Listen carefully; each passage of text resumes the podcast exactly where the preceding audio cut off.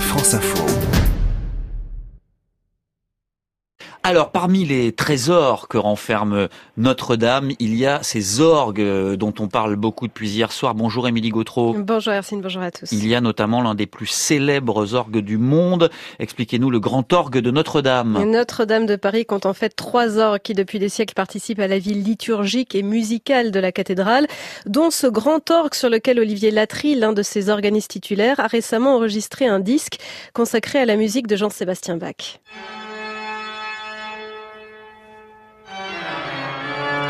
Ici, la toccata et fugue en ré mineur, musique intemporelle comme l'est devenue la cathédrale et ce grand orgue de Notre-Dame, 5 claviers, 109 jeux, 7952 tuyaux fabriqués dans un alliage d'étain et de plomb très sensible à la chaleur, un ensemble complexe et fragile qui serait en partie sauvé, nous annonçait prudemment sur France Info tout à l'heure Vincent Dubois, qui est lui aussi l'un des trois organistes titulaires de Notre-Dame. Le grand orgue, aux dernières nouvelles, a priori est sauvé. C'est un miracle et on est évidemment s'en réjouit.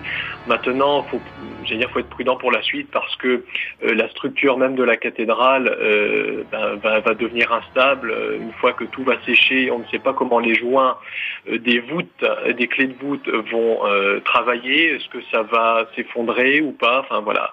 Donc, dans l'immédiat, ce qu'il faudrait faire, c'est démonter l'instrument et le, le préserver jusqu'à ce que le toit et la, et la voûte soient consolidés. Vincent Dubois qui expliquait aussi que l'orgue de chœur et le grand orgue sont probablement remplis d'eau puisque les pompiers ont longuement arrosé à proximité l'une des rosaces, ces vitraux du XIIIe siècle qui représentent les fleurs du paradis. Le grand orgue de Notre-Dame remonte à quand? Conçu à partir du XVe siècle, il a atteint ses proportions actuelles au XVIIIe siècle. L'une de ses particularités, c'est cet étagement de tuyaux d'époques successives, le fait qu'il ait traversé l'histoire, y compris la Révolution française, car dit-on, on y jouait des musiques patriotiques. Le grand orgue a été plusieurs fois restauré. Il accompagne les offices du dimanche, accueille le samedi soir des organistes venus du monde entier, a vu également se succéder les plus grands facteurs d'orgue, ces artisans chargés de concevoir et d'entretenir l'instrument. Vincent Dubois.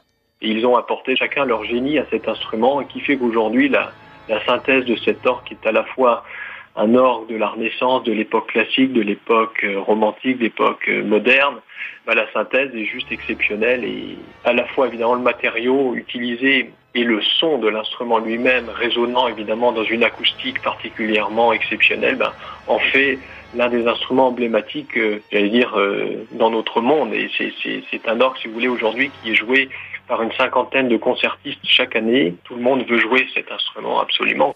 Un grand orgue donc touché, atteint, mais qui est toujours là et qu'il va maintenant falloir ausculter. Émilie Gautreau pour l'explication des mots de l'info.